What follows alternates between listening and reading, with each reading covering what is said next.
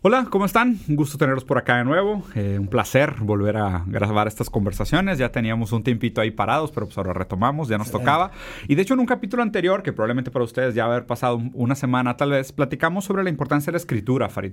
Y, por coincidencia, yo también había estado leyendo sobre el tema, me estoy preparando para empezar a escribir mi libro nuevo y estoy haciendo como investigación contextual sobre el rol de la escritura y quería platicar un capítulo específicamente sobre la importancia de escribir o el rol de la escritura. No solo, no solo, o sea, a ver, me gustaría analizarlo en dos niveles. A nivel individual, o sea, el efecto que tiene la escritura en el individuo, pero también hablar un poquito de la escritura como técnica de transferencia de información histórica, ¿no? Que me parece que también tiene un contexto ahí interesante. Entonces, si quieres, empezamos con el individual y después pasamos un poquito como al marco histórico. ¿Qué, has investigado sobre la importancia de la escritura para el individuo?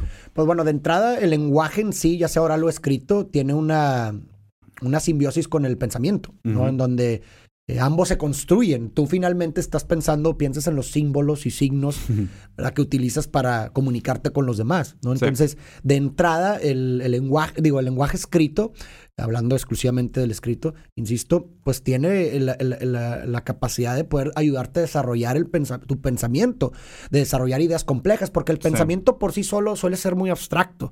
No, no, no puedes desarrollar ideas muy complejas con solo el pensamiento, tienes que apoyarte del habla, de la conversación o con la escritura. Seguramente te ha pasado a ti que tienes una idea de lo que quieres escribir, empiezas a escribir, de pronto empiezas, fue una avalancha de... Sí. Porque eso es lo que hace, o sea, la, escritura crea conexiones lingüísticas mentales que ayudan a provocar nuevas cascadas mentales que se convierten en nuevas ideas. Y, es, mm. una, es un círculo en donde lo que estás escribiendo hace una sinapsis nueva y luego, ah, ok, y luego lo escribes algo nuevo y eso genera un pensamiento nuevo y luego genera una escritura nueva y un pensamiento... ¿Sí me explico? O sea, sí, sí, claro. Y ese es uno de los beneficios definitivamente. Obviamente hablando de, de que también ayuda a desarrollar procesos cognitivos como memoria, ¿no? O sea, finalmente estás desarrollando, a la hora de escribir, pues estás utilizando también tus, tu memoria, ¿verdad? Porque estás, la información que ya tienes plasmada, ¿verdad? La estás ahora tratando de plasmar. Entonces, te ayuda a desarrollar esos procesos cognitivos, obviamente la atención, estás enfocado, la atención también, pero lo de la memoria, pues también te ayuda a incluso ver cosas que de otra forma no verías. ¿Por qué? Porque tú estás recapitulando un suceso, y de pronto, insisto, lo que estás escribiendo genera nuevas conexiones con otras cosas del suceso que dice, ah, la madre, no me acordaba de eso. Y a la hora de escribir, tú estás plasmando, literalmente, inmortalizando. Pintando una foto. Estás pintando una fotografía que, insisto, la memoria con el tiempo te puede fallar. Sí. Pero ahí está el texto. Claro. ¿No?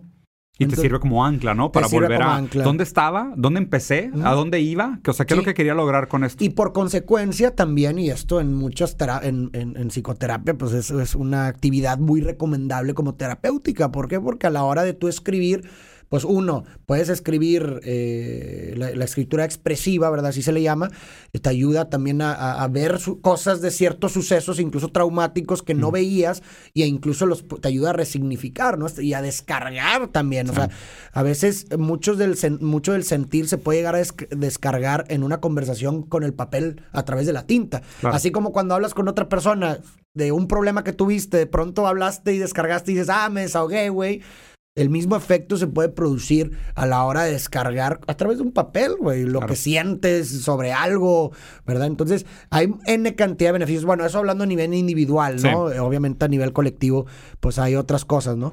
Eh, pero bueno, son de las cosas que se me ocurren ahorita. Sí, como No sé si, si, traes algo ahí. No, me, parece muy interesante. La verdad es que la lectura que yo di estaba un poquito más como en el contexto social histórico, pero si quieres ahorita vamos a esto. Primero, nada más para cerrar el tema individual. Estoy de acuerdo contigo que me parece muy importante. De hecho, ¿sabes qué?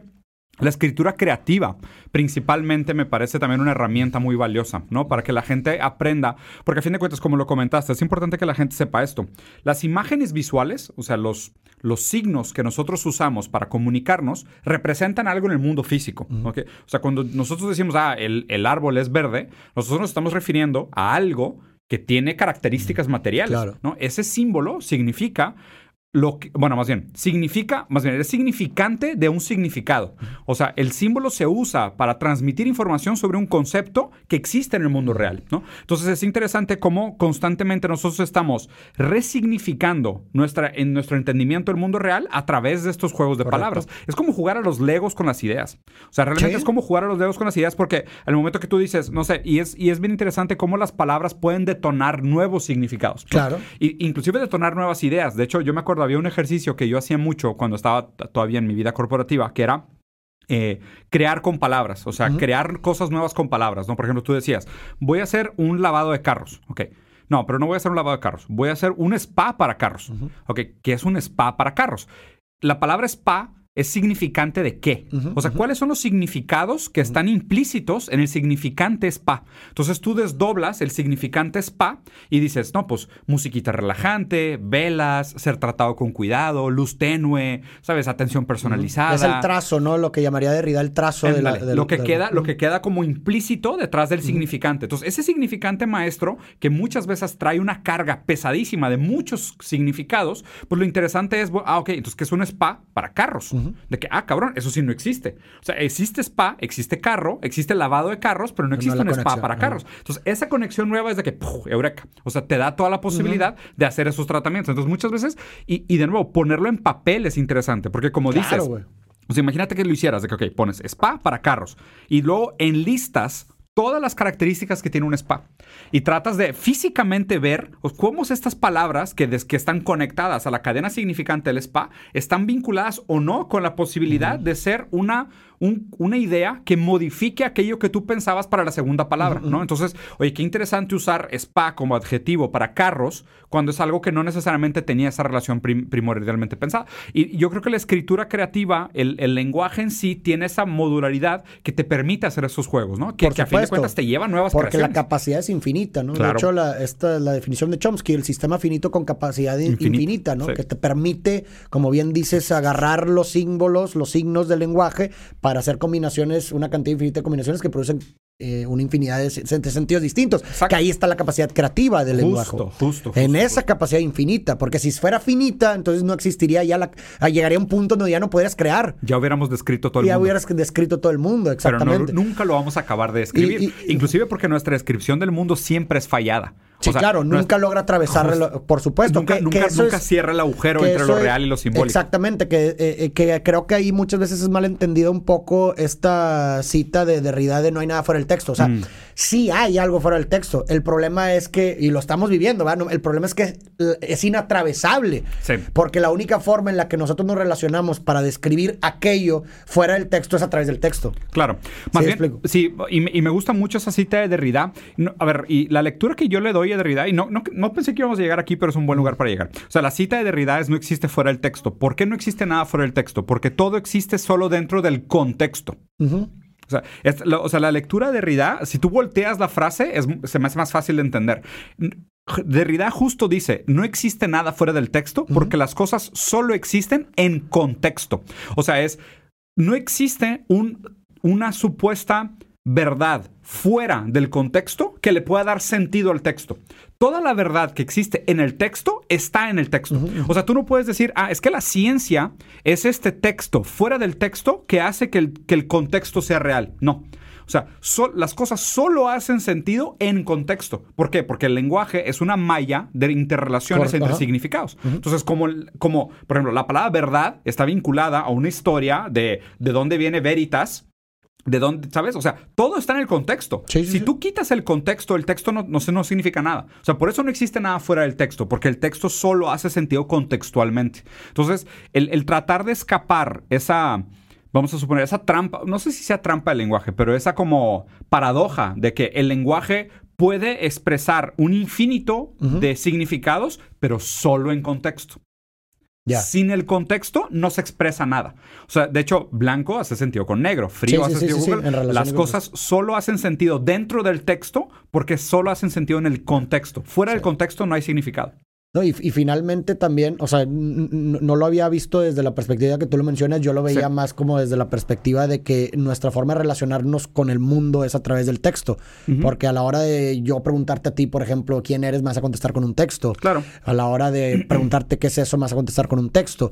Y, y, y aún y aunque existieran, porque definitivamente hay cosas fuera del texto, nosotros no podemos atravesarlas si no es a través del texto. Solo con contexto las entendemos. Entonces, ajá, por ahí. Y lo interesante aquí es es que, eh, eh, o sea, a mí lo que me rompe la cabeza es que finalmente el texto, o sea, si nosotros, bien lo mencionamos creo el, el, episodio anterior o este no me acuerdo, que bien somos seres significadores, ¿no? O sea, nuestra, nuestra característica fundamental, esencial. La necesidad de darle sentido a los eventos. somos seres registradores y creadores de sentido. Esa es nuestra característica, característica fundamental. Y la unidad de sentido por excelencia es el texto. ¿No? Porque el, lenguaje es el sistema de símbolos, pero a la hora de tú, a, la hora de tú escoger los símbolos y conectar enunciados entre sí, es el texto. No, ya sea una palabra o un enunciado. Relación entre símbolos. exactamente. O sea, el lenguaje es como los legos y el texto es eh, agarrar cierto lego, cierto lego ya sea uno solo, y este es el que escogí, o, o conectarlo con otra cosa. Ese es el texto. Que, ahí lo hermoso del trabajo la deconstrucción de Derrida. O sea, porque justo usando tu metáfora, ¿no? O sea, si las palabras son los blocks de Legos y las frases o la lang o los enunciados son los, los edificios del Lego, Derrida lo que hace no es destruir, es deconstruir. Entonces, Derrida lo que hace es que te agarra un bloque y te dice, güey, ¿por qué este bloque significa esto? y, y, y a la larga, lo que Derrida hace es que te enseña que los bloques están, o sea, los edificios están construidos sobre bloques que solo se sostienen entre ellos. En el momento que tú empiezas a quitar estos bloques de base, todo se desploma. Entonces, Como el Jenga a veces, ¿no? Que quitas una y ¡pum! Y se cae todo. O sea, por ejemplo, el, significado de amigo no tiene sentido sin el significado de enemigo. Entonces, en el momento que tú empiezas a quitar estas, estas eh, polaridades, estas, mm. estos binomios, te vas, te vas dando cuenta que todo se empieza a desplomar sobre sí mismo. O sea, las supuestas verdades que se descubrían a través de la sobreracionalización del lenguaje eran verdades falsas porque estaban construidas sobre un hueco. O sea, sobre, ¿por qué? Porque no existe un texto fuera de ese texto que le dé lo suficiente validez o rigidez para que se puedan construir estos aparatos ideológicos, argumentativos, verdades absolutas que se sostengan sobre algo. Derrida siempre pregunta, ¿sobre qué se sostienen estas premisas? ¿no? Y te das cuenta que no, es que no hay nada fuera del texto. En el momento que quitas todo esto, no hay nada. O sea, son puras palabras que se refieren a sí mismas, que se dependen a sí mismas y se hacen referencia a sí mismas, ¿no? Pero bueno, si quieres pasamos ahora al segundo tema, que es la escritura contra el tiempo. ¿No? Ah, y, hablemos sobre escritura como pues una gran herramienta humana, o sea, la neta transferencia de información, un poco lo que ha cambiado, lo que se siente hoy en día, y si quieres aquí te pongo algo pues personal, ¿no? Yo antes escribía muchísimo, pero prácticamente a diario escribía de que bloques de texto me gustaba mucho escribir. Y ahora tengo bastante que ya no estaba escribiendo. Y ya lo siento. O sea, ya lo resiento. o sea, lo resiento en el sentido de que ya lo extraño un poquito, pero también he notado como dejar de escribir me ha cambiado algunas habilidades. O sea, me ha detrimentado algunas habilidades, me ha enfocado en otras cosas. Y siento que también el hecho de que, a ver, sobre depender de tu memoria, en el sentido de no, no necesito apuntarlo, me voy a acordar. O no necesito escribirlo, yo sé cómo estructurarlo. Digo, tú sabes que todos mis videos son sin guion. O sea, yo nunca he escrito un guion en mi vida, porque siempre tenía esa habilidad de, pues yo prendo la cámara, tengo cuatro ideas que quiero hablar y pues yo las desarrollo o pero, pero ahí fíjate, o sea, eso me encanta. O sea, eso lo que acabas de mencionar. Fíjate cómo apuntas una idea, aunque sea una palabra. Ah, pero ese, ese, esa palabra fue suficiente para detonar en ti la cascada, de ideas, de desarrollo. 100%, ¿Sí me explico? 100%. Y, eso es, una palabra escrita, es un texto. Sí, sí, sí, claro. Sí, sí, sí. Pero, y, háblame un poquito sobre, o sea, ¿cuál es tu perspectiva de la, de la escritura históricamente? O sea, de cómo ha evolucionado a través del tiempo. O el rol que ha jugado la escritura en la historia. Pues bueno, de entrada, y me, se me hace muy interesante la premisa que también menciona Derrida sobre la primacía de la escritura sobre, el, ah. sobre el... No, del texto sobre la escritura. no, no, era sobre la escritura, sobre el oral. Sobre el oral, sí, sobre sí. el oral. Sí. O sea, que normalmente, bueno, históricamente se le había dado una primacía al oral. Incluso había filósofos que Hubo un filósofo, no me acuerdo quién, ahí me corrí, digo, no sé si sepas tú, que satanizó tanto la escritura por, y que dijo, yo no voy a escribir absolutamente nada, güey. Ok. Y no me acuerdo quién fue. No, este, Digo, si alguien sabe, déjenlo aquí en los comentarios. estoy casi seguro que fue de los griegos, pero que haz de cuenta que no eh, satanizaban la escritura. ¿Cómo íbamos a escribir no lo que, lo que, lo que pensábamos? Lo, que pensamos. Esto nomás se habla, ¿verdad? Se habla a través de la oratoria. Pero bueno, el punto es que Derrida viene a modificar, porque siempre habían vivido la primacía y decía, no, o sea, y ya llega un punto, o sea, ahorita la primacía la tiene la escritura porque, esa, porque la escritura eh, define, la, o sea, tiene las reglas gramaticales y las reglas de que finalmente tú utilizas a la hora de hablar, güey. Claro, claro. ¿Sí me explico? O sea, primero es la escritura, porque la escritura esconde las reglas que, que, o los mecanismos que, que están detrás de, de la comunicación, y luego ya con base en esas reglas tú hablas. Claro. ¿Se explico? No es como que, porque si te fijas, eh, a la hora de que te enseñan el idioma, el idioma que te están enseñando, que finalmente es el que, el que utilizas, tiene ya unas reglas determinadas que están, pero que, que solamente a través de la escritura es que se pudieron crear, güey. Claro. No, ¿Sí me, acordé, me acordé de la canción de Rick Ashley, la de Never Gonna Give You Up. ¿Por qué? Porque dice de que You know the rules and so do Ajá, I. O sea, exactamente, está- pero las reglas solamente se crean a través de la escritura. De la escritura, que después las pones en práctica en oratoria. pero Exacto, se, se pero aprenden escribiendo. Es un muy buen punto. Está Sí, o sea, o por lo menos gracias a que se escribieron y se definieron esas, luego te las pueden enseñar. No sé si me explico. sí, sí, sí, claro. O sea, Sí, totalmente. aún y aunque primero aprendes a hablar. Y a ver, y ahí hay algo bien interesante sobre la supremacía oratoria sobre el- el- la escritura. El, artículo que leí, que, que Sí. es el por qué quería tener esta conversación contigo, se, se llamaba En contra del intelectualismo. Ok. Ok. Y estaba bien interesante porque era una lectura de un filósofo que criticaba a la gente que está ahorita quejándose de que estamos viviendo en una época eh, de poco razonamiento, de mucho negacionismo, Ah, como diciendo, regresemos a la razón, ¿sabes? O que, de que regresemos al, al- a, la, a la, ¿sabes? De que al- a la crítica, al pensamiento intelectual, a la sabiduría, ¿no? Y digo, y, y está bien interesante el artículo, porque lo primero que decía era, a ver, dime a qué momento te quieres Sí, sí, regresar. sí, sí, o sea, prim- primero dime, Claro. dime en qué momento fuimos razonables, o sea, en qué momento había una supremacía de la razón sobre la, sobre la supuesta subjetividad o sobre el supuesto, ¿sabes? Eh.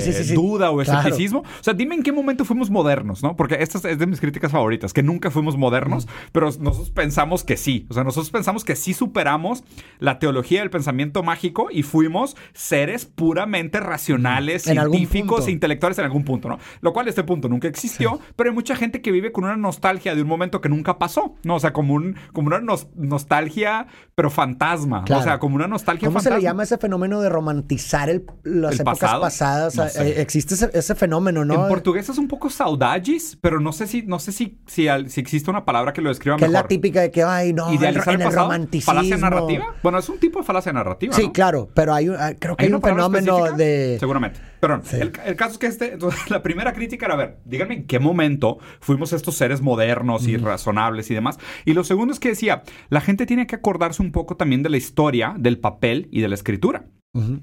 Escribir era para unos privilegiados muy pequeños. Sí, claro. Y hoy vivimos en una época donde mucha gente tiene acceso a la comunicación.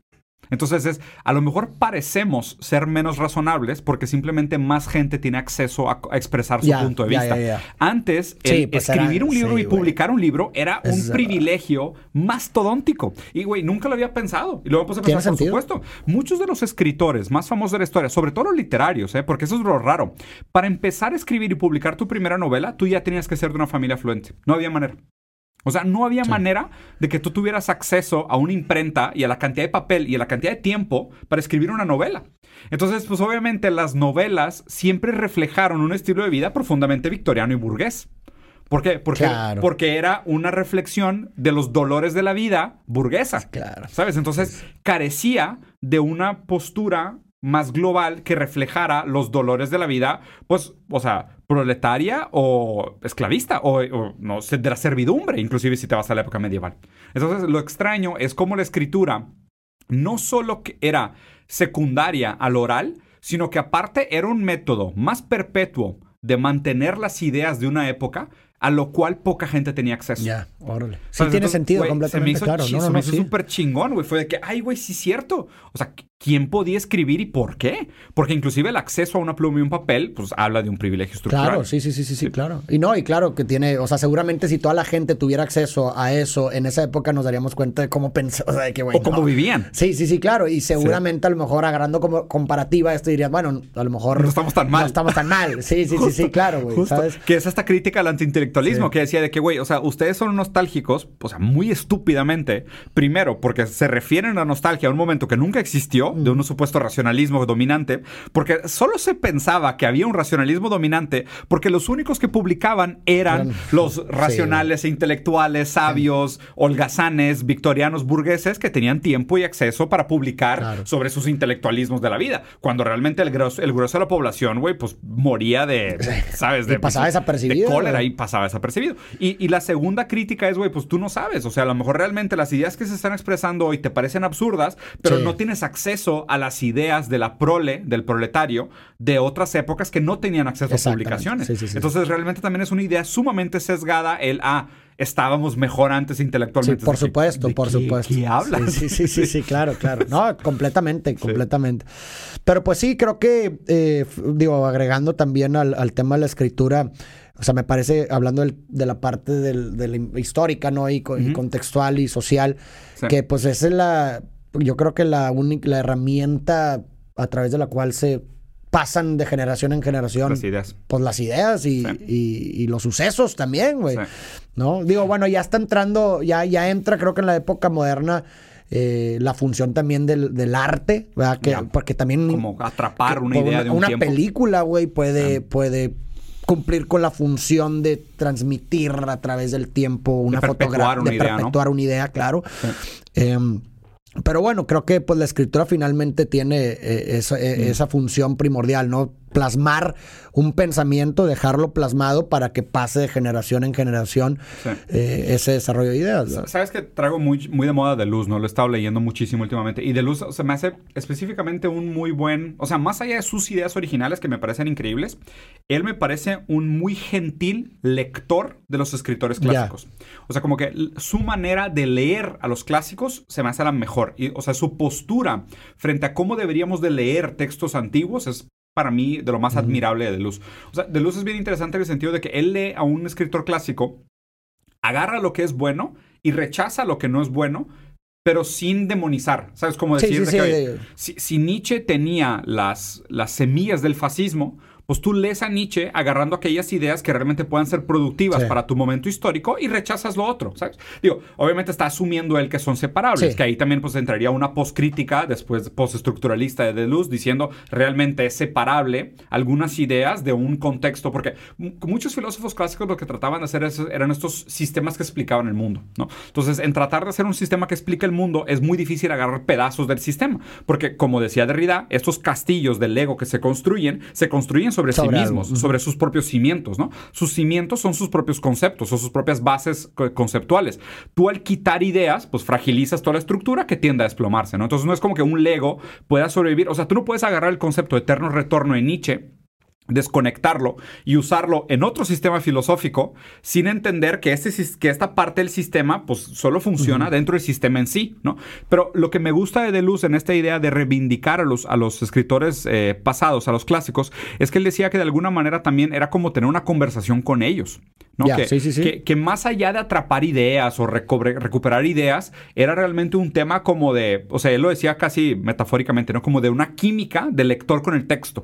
De cuando tú lees un texto escrito, inmediatamente te das cuenta si tienes química con el libro. No sé si lo has Sí, sí, sentido. sí, claro, y es bien raro. Yo después de que lo leí dije, cabrón, sí es cierto, güey. Hay algunos libros que empiezas a leer y dices, puta, qué delicia, güey. Me lo voy a chutar en una semana. Y hay unos que empiezas a leer y dices, puta, qué ¿cuánto hueva. le falta, Sí, güey? de que ya lo quiero acabar o de plano los abandonas, Sí. Y de hecho, de luz era mucho decir de que, güey, no te preocupes. Aunque sea un libro que todo el mundo te diga, lo tienes que leer. Si no hace química contigo, no lo leas. ¿Por qué? Porque hay demasiados libros. Sí, cabrón. Demasiados libros. O sea, se supone, Ernesto Castro dijo el número. Creo que una persona puede leer 3.500 libros en su vida. Órale. En toda su vida, o sea, con la capacidad cognitiva, Sí. de memoria, tiempo, o sea, lo que los mejores académicos han hecho, tú vas a leer tres, así si te super mega mamaste, vas a leer 3.500 libros en toda tu vida. Lo cual yo creo que ni nosotros vamos Sí, a llegar claro, a ese sí, número. o sea, si yo llego a mil libros en toda mi vida, se me hace una, una po- epopeya, güey. ¿Sacas? Pero a ver, si solo podemos leer 3.500 libros por vida, güey, estoy seguro que se publican más de 3.500 Sí. libros por día. O sea, no hay manera. Entonces, realmente mi recomendación para tratar de cerrar esto con un bonito consejo, lo cual no, no sé por qué estoy dando consejos, pero un aprendizaje personal para mí fue ese. Si tú agarras un libro y no sientes química, no Pues te forces, güey. Agarra otro que vas a leer con química, con placer. Obviamente hay que tener cuidado con los procesos cognitivos, porque también vas a sentir química con aquello que valida Sí. tus propias posturas, Sí, entonces claro. ten cuidado. Pero más bien es como tener esta idea de si tú tienes una empatía con la manera en cómo el, es- el escritor, el autor, se está comunicando contigo. A lo mejor un sentido de las palabras que usa, la manera como se expresa, si usa o no ejemplos, si es demasiado oscuro en su lenguaje o si es muy claro en su lenguaje. O sea, confiar un poquito como en esa química de, ah, este es un texto que está hecho para mí, ¿no? Sí, sí, sí, completamente. Y sí, es algo intuitivo, ¿no? Es algo Sí. que se siente, ¿no? no tampoco te tienes que romper la cabeza. Ah. es como ver una película también, ¿verdad? De cuando ves una película y dices, güey, no me está gustando. ¿Por qué? Y no sabes explicar por qué no, nada más no la estás sintiendo. Pero pues bueno, pues muy bien, creo que es una buena forma de cerrar. Muy bien. Pues déjenos por aquí sus comentarios. Eh, díganos qué, qué, opinaron. Si ustedes han escrito algo, quieren escribir algo. Sí. ¿Qué rol juega para ustedes la escritura? Escriban un poco. Hace falta y hace bien, como bien lo recomendó Farid. Y dejen aquí abajo sus recomendaciones. Nos vemos en el siguiente episodio. Adiós.